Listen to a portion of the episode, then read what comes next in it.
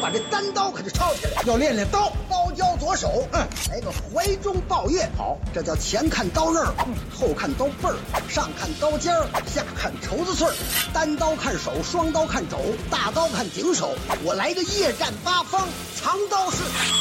迎迎二把刀。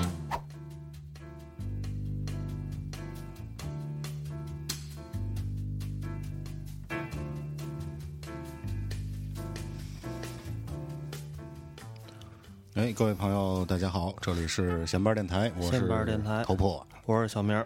哎，然后咱们今天呢，又是影音二把刀的这个专题啊。好，但是今天是头货为主。嗯，哎，对，小明儿也很重要啊。然后刚刚咱们听到的是一个片头啊，咱们特地又做了一个片头。嗯然后以后每次大伙儿听到这个马志明马老先生少少马马爷这段这个是大保镖大保镖里边的一段贯口。听到这个就是影音二把刀啊。对对对，又来了，然后咱们今天呢，呃，主题的话是喝瓶威士忌，一起趟浑水。趟浑呃，水。为什么是趟浑水呢？然后其实这是一个布鲁斯大师的一个外号，他这个布鲁斯大师名字叫做 Muddy Waters。嗯 Muddy 这个词儿在英语里边就是泥泥水，哦，然后但是呢，就是说那那是不是 muddy 是泥那，water water 是是水水？对对对嗯泥水。然后好像之前还有一个投资公司，我在上网查的时候啊也叫 Muddy Waters，做这种经济类的，咱不太，反正我不太懂这种，啊，是因为崇拜这哥们儿，所以做这具体我也没查啊。嗯然后就是想说，在这个介绍 Muddy Waters 之前啊，咱们简单的先唠叨两句关于布鲁斯这种音乐啊，我喜欢这个。是吧？那个首先就是一个宗旨吧，就是布鲁斯真的不是什么高雅的东西。哦，开始。对，以后说如果你泡妞的话，你千万别跟他说，哎呀，我特别喜欢布鲁斯啊那什么的。是我最近听了一张布鲁斯啊，对，我在我在咖啡店里面哈，淡淡的蓝调，就这种都得死，知道吗？呃，那个咖啡香和布鲁斯的这个音乐伴在一起，就是有那么一种高尚的 feel 那种。其实，为什么说这个是错的呢？为什么说这个是误读呢？因为什么是布鲁斯啊？布鲁斯是黑人音乐，嗯纯正的黑人音乐。嗯、它是怎么来的呢？因为大批的这个黑奴嗯被贩卖到美洲大陆，嗯他们在这个田间地头劳作，黑黑奴在劳作的时候是不允许交流的。啊，白人就不能不能说话，对，白人奴隶。主说不让你们说话，然后黑人他有自己的一套方法，嗯嗯他会用这个劳动的号子进行交流，就哎，类似于这种。哦，类似于这种。哦，然后时间钻个法律的空子，你不说我不能说话，我就给你唱歌。对，他就是唱歌，然后时间长了的话，这个比较开化的奴隶主啊会慢慢的发给一些黑奴乐器，让他们帮助唱诗班去唱歌。啊。这是这个是不是有点像游戏里那吟游诗人一弹一弹这个音乐，大伙儿这个干活速度就加快了，攻击速度加快。其实就是这个意思，嗯就是开化的人他会改变一个社会的进程。嗯啊，所以现在我想，如果当时第一个啊发给这个黑人奴隶的这个乐器的奴隶主，他是非常牛逼的一个人。对，呃如果没有他，就咱现在的生活非会非常乏味。嗯，那最初呢，呃地主发明了布鲁斯，嗯、黑人就成就了布鲁斯，成就了布鲁斯。黑人一开始就他是在教堂里帮助唱赞美诗，但是黑人他嗯自身的这种音乐的天赋包，括嗓音是对吧？，他是嗯无法被禁锢的。无法被扼杀的，对你无法扼杀他们。嗯慢慢的，他就特别牛逼了，开始自己瞎唱了，你知道，也不是瞎唱嘛，就是在这个圣歌的基础之上，唱词儿了，后来就对圣歌的基础之上，就是衍生出来各种形式吧。所以后来就出现了爵士乐，嗯。爵士乐哎我打断你一句啊，你这段话的开头的引子是说他为什么不高尚，所以我觉得你最后这个话题还得归回到这个。马上就归回来了。哦，对，牛逼！爵士乐，爵士乐的乐器啊，都是白人音乐的。你仔细观察一下，嗯钢琴、小号这些，嗯在黑人的传统里是没有的。嗯但是爵士乐一出现呢，它就是特别底层的，它会在妓院啊，以，及一些特别低级的酒馆儿进行演出。所以爵士乐最开始它的根是在特别低级的地方。粉红色场所，嗯嗯，对，差不多吧。嗯。所以说现在呢，很多人说哎，爵士乐特别高雅什么的，这个真的是误读。那你说在妓院里演出爵士乐的，是不是女性？就好像咱这儿以前清朝时，来给大爷弹个小曲儿，这种然后就开始。差不多，其实就是助兴嘛，但是是女性吗？那就是说，不是女性，这是演出的也是男性啊，哦，就是男性为主。就是演奏师，然后伴着客人在那儿嬉笑怒骂。没错，他们就是一个背景音乐，哦哦就是跟小资没有任何关系，知道啊吧？包括布鲁斯也是，他的这个唱词一般都是。我是干了一天活儿很累，是吧？然后晚上我得跟我老老婆好好的做会儿爱，就是多做几次的这种。嗯，哎，那个关于不是我我我想插一句啊，这个，哎呀，我就说这段特别爽，你知道吗？心情有多爽？你别猥琐，就是，呃，各位小资们啊，你们你们想一想，你们每次在跟姑娘们说这个爵士乐是一个很有品位的事儿的时候，就好像一个美国小伙儿，然后拿了一段郭德纲的相声给他姑娘听，然后跟他说，在中国都是很牛逼的人才听这个，听这个是有品位的象征。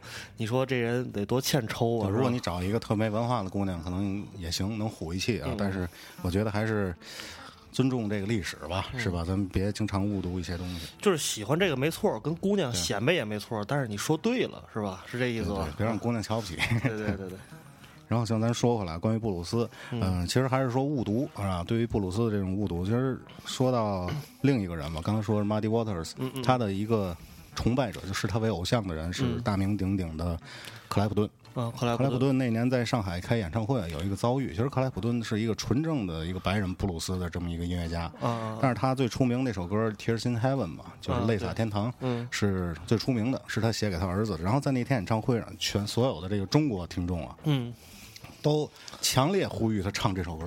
好听啊，顺耳，你明白？就相当于在酒吧，你给我放那曲儿，啊类似于这种的。然后克莱普顿先生就很难受，因为这个是丧子之痛，他不愿意去回忆，嗯，然后就坚决不唱，闹得还挺僵的。当时哦，就是他当时是不是对着麦克用英文向中国的乐迷表达了一下他为什么不唱？当时我我当时看那个报道说的是这个经纪人吧，啊就类似于这个演出的主办方主办方说的，嗯，嗯，那乐迷完全不搭理他，接着说，哎，就得唱你儿子死这歌。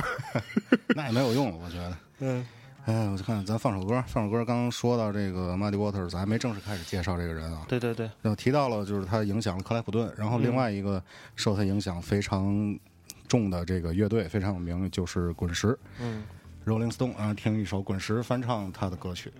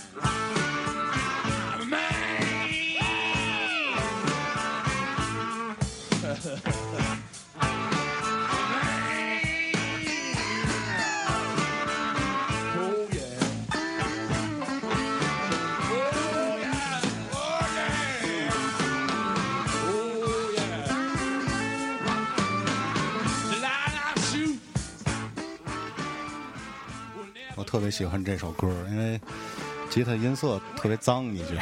是这个是不是特别典型的那种布鲁斯的一个节奏？就是对噔噔噔因为就是在做布鲁斯的时候，我心里也挺嘀咕的，因为不懂乐理，对，是吧？然后我觉得如果懂乐理的话，来诠释这个可能更好一点。就是大伙儿讲讲什么叫布鲁斯。其实应该应该把把咱那个姚哥哥请来。是然后接着说回来，就是这首歌是 Rolling Stone 翻唱的一首叫《Manish Boy》浪荡子翻译过来，也是 Muddy Waters 的一首成名曲。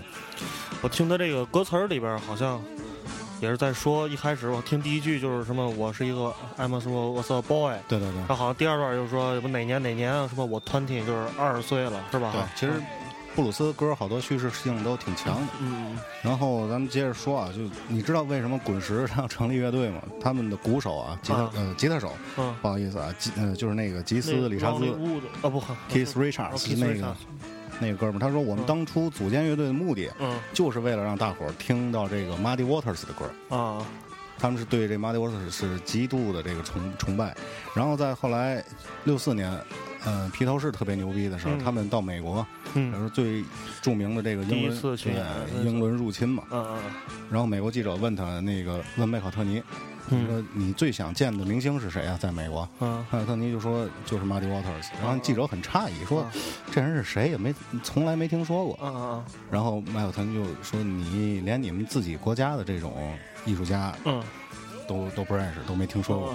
这就相当于，就是有一个美国的歌唱家特别有名，那到了中国之后对，那记者采访的说你最想见谁呀、记者满以为这哥们得说我想见三宝，想见刘欢。谁见。这哥们没准就说了一个，我想见一个西北唱这个信天游的一个老大爷，是吧？就是这种。啊，对对对，然后咱们简单说说这个 Muddy Waters 的一些生辰吧。嗯这个老头儿，咱直接说马迪沃特斯吧。马迪沃特斯，他是一九一五年生于这个密西西比，密西西比州的叫一个叫罗林福克的这么一个城市吧。嗯原名叫做麦金利。麦金利·摩根菲尔德，嗯麦金利·摩根菲尔德。然后关于他的这个名字，刚才咱说了，Muddy Muddy Waters，就是很多误传，包括很多书啊当中也会写到，说他是小时候特别爱在泥水里边玩儿，然后所以得到这么一个叫泥水嘛，那么一个外号。实际上，我查了一下维基百科啊，做了一些功课，就是说，其实这是一误传。但是这个我觉得也没什么科学道理，没什么依据。然后就是说，具体怎么着也没人知道为什么，只有他自己知道。我觉得，是不是有可能家里以前住在一个泥沟旁边儿，呃，就是墓黑地家人黑人那个时候生活都都差不多，都这样。对，然后他妈妈去世非常早，然后他是由自己的祖母养大的。会不会有可能就是他的名字像日本人那样命名？是景田，这是这是泥泥水，这是泥水里边生的。那应该叫田边是吧？对然后那个他是在一九三二年的十七岁，自己才有了第一把吉他，因为家里比较穷。嗯然后呢，过了几年，他是卖了一头骡子，然后得到了二点五美金，二点五元美金，然后买了第一把比较像样的吉他。那也就是说，那时候的美国，一头骡子可以换一把吉他。对，应该咱算算，现在中国一头骡子估计能卖个五千块钱吧？卖得了这么多。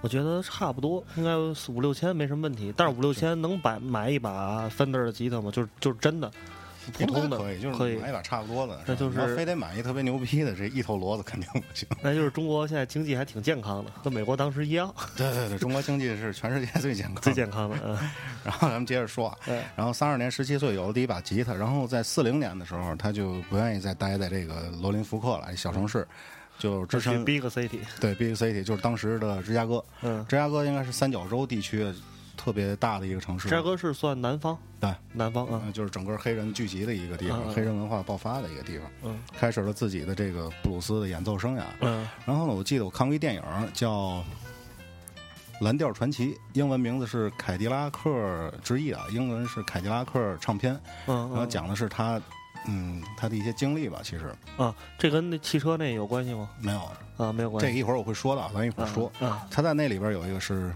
镜头，我估计是杜撰的，但是也嗯。挺能说明他们当时那种状态。嗯。他就在街上唱唱歌，但是没有音箱，没有外放，只能拿一个吉他在那扫。这时候呢，楼上二楼有一个姑娘，黑人姑娘嗯。是就趴在窗上那样听了，嗯。特别陶醉，嗯。然后就喊他，然后他说干嘛呀？然后他就递下来一根线，嗯递下来一根过线，然后这姑娘自己提提溜着一个音箱就下来，然后她就接上，嗯接上之后就一边弹一边唱，然后引来了很多人的这个围观。嗯，把声音放大了。对，这姑娘就是影呃影响了后来滚石乐队能够出道，就是这姑娘的事儿。这姑娘是继最开始发给黑奴乐器的这个奴隶主之后，第二部第，二个拯救的音乐的人。但这姑娘当时扔下来一花盆，后来就没有滚石乐队了。对，呃，然后那个我这儿这一段有一个，我想念一下啊，就也能让大伙儿更清楚的理解这个布鲁斯。这本这一段也是来自于刚才我说那个电影，跟电影有关，是讲这个切斯唱片的一本书，叫《摇滚成金》。嗯嗯嗯，然后简单的念一下吧。好，别念串行了。呃，密西西比三角洲的景象犹如马克罗斯科的画，嗯一望无垠的绿色草地，蓝蓝的天空一尘不染，蓝色那么纯粹，几乎不会刺伤你的眼睛。天气暖和时，迎面吹来的风夹杂着尘灰，暖洋洋的。寒冷的季节里，大风变得如刀子般锋利。洛马克斯沿着泥泞的道路前行，穿着广穿穿过广阔的村庄，来到了斯托瓦尔种植园。那里种植着上千亩的棉花，男人和女人们埋头在地笼里忙碌着。白色的棚屋散落在地里，好像一个个洁白的骰子。那些农民到特意为工人开设的公共商店买东西，在公共酒馆里喝酒，每次都赊账。他们的工资远远不可能还清。马蒂就住在这样的小屋里，每天晚上他就能够听到伊利诺伊市中心的喧闹声。如果晚上火车的汽笛无法触动你的话，那么你很难被别人感动。然后这一段是讲的是刚才说的那个洛马克斯啊，他是美国国会图书馆的一个项目的负责人。这个项目叫做美国民谣数据库，嗯，等于他就是专门全国各地跑去搜集这些整理这些资料，对，搜集这些收集这些这些录音吧。嗯然后他在故事吧，对，他在一九四一年八月三十一号的时候，嗯等于是专门到这个芝加哥啊，整来来找这个 Muddy Waters。然后呢，嗯当这个大伙儿带着他去找 Muddy 的时候，Muddy 以为是人家来找他要账，就自己藏了起来。你这是汽水喝多了不是，我这胃口有点难受。嗯，然后在这个时候呢，就是洛克马斯让这个 Muddy 弹了两首歌，嗯嗯就用这个录音机啊，就给录下来了。当时我估计也不是录音机，就是那种类似于老唱片的这样一个机器，它可以把这个声音灌下来，知道吗？就是这个一开始录音的过程还挺惊险的，可能还有一场追逐戏，就是就是说，如果电影拍的话，可以这样拍，挺有意思或者的。拿拿个枪啊，你过来录歌吧，然后他当时录的话，有一首歌叫做《I Feel Like Going Home》，也是来自于 Muddy Waters，一一块儿来听一下。嗯。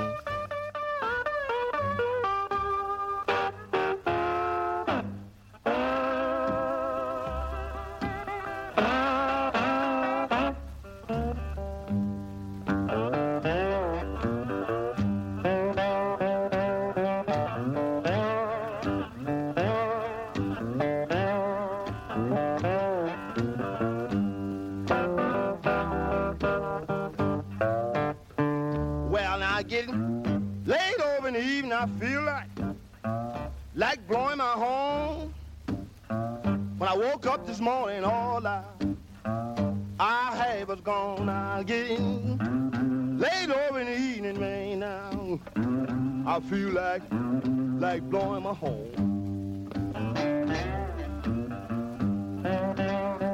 Well, now woke up this morning all I had was gone.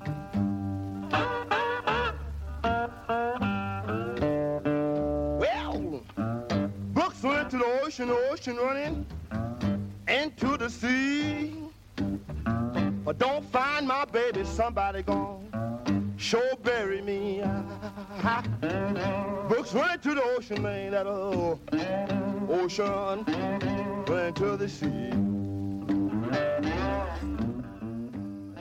然后咱们现在听到这首歌来自于 Muddy Waters，名字叫《I Feel Like Going Home》，我我感觉像是回到了家里。嗯，你觉得这歌怎么样？跟平时听的不太一样？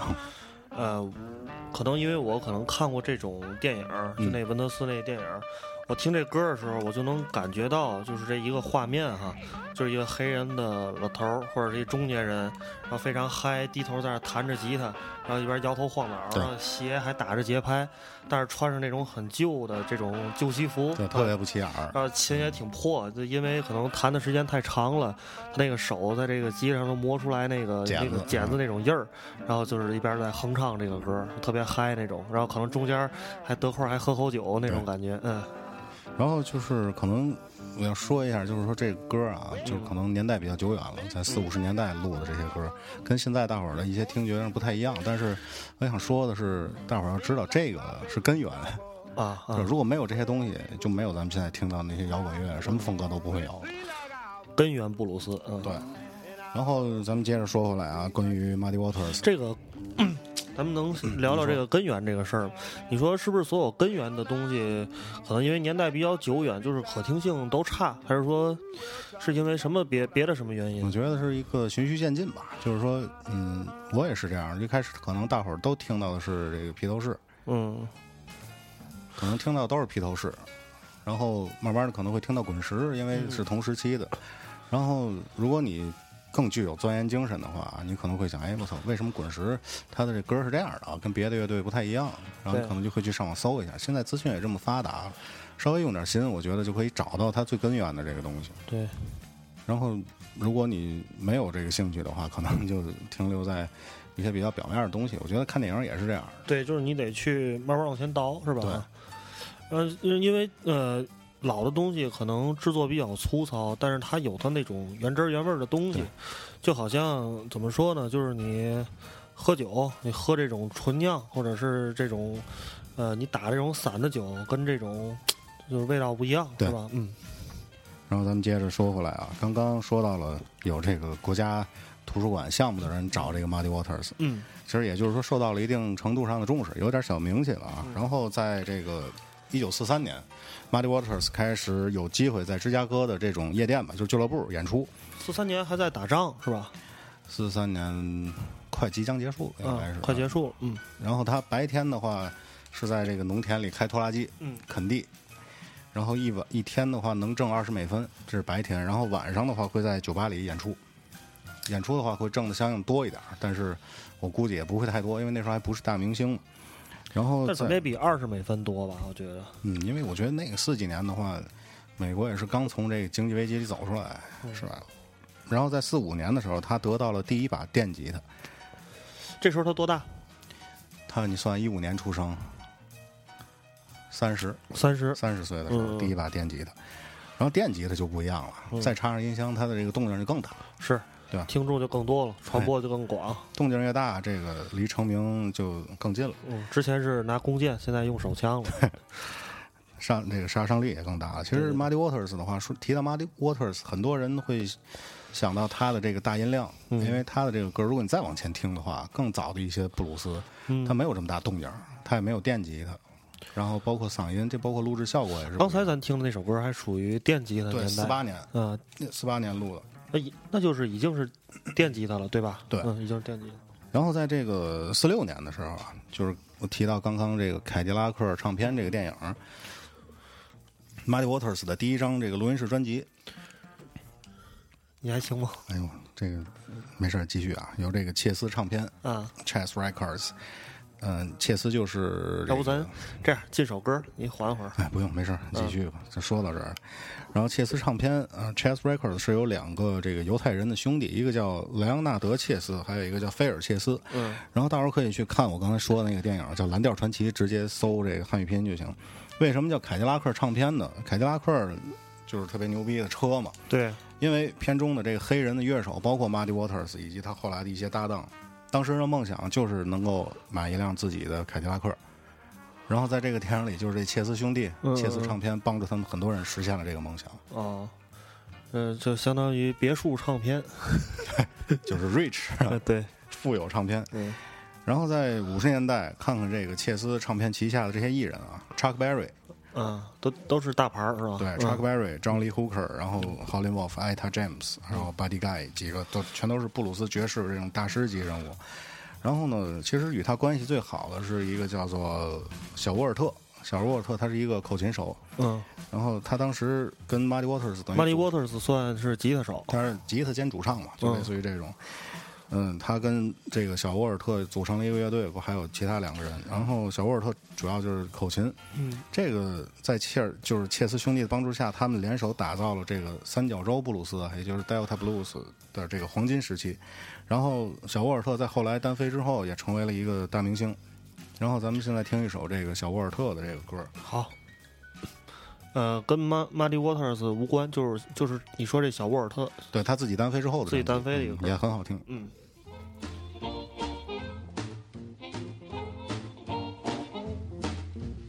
My baby don't stand no cheating, my baby. Oh yeah, she don't stand no cheating, my baby. Oh yeah, she don't stand no cheating. She don't stand none of that midnight creeping, my baby. True little baby, my baby. My baby, I know she'd love me, my baby. Well, yes, I know she love me, my baby. Oh, yes, I know she love me. She don't do nothing but kiss and hug me, my baby. True little baby, my baby.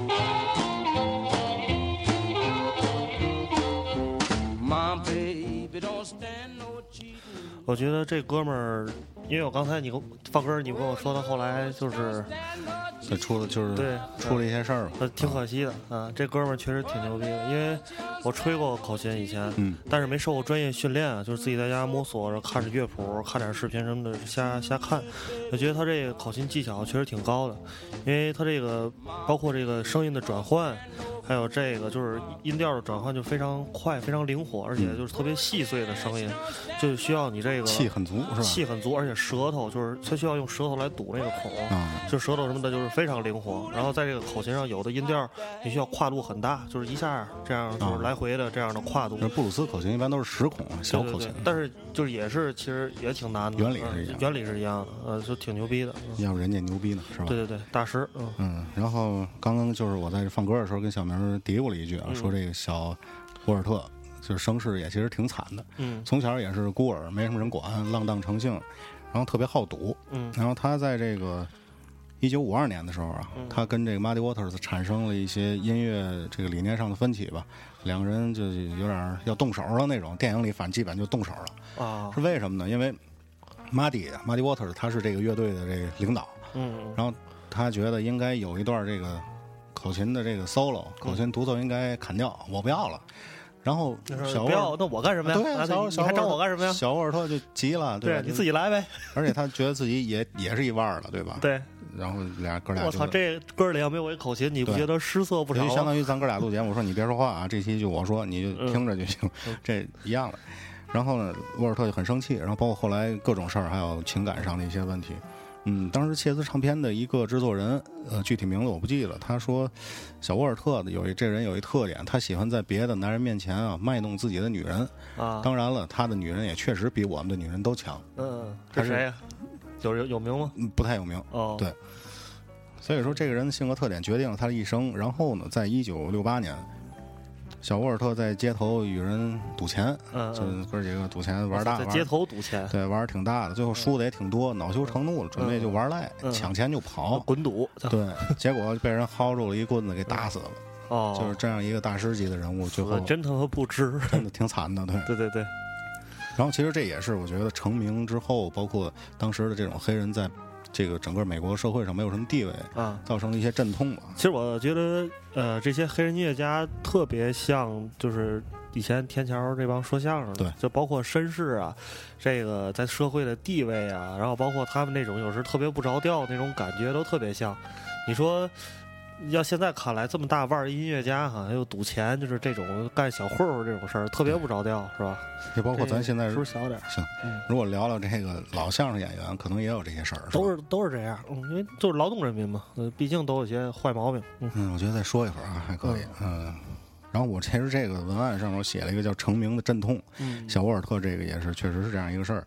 然后呢，讲一下这个 Muddy Waters 在成功之后他的一些反应，就是他在最成功的时候，他的唱片在一年之内卖出了六万张，呃，多少万就算拜金了？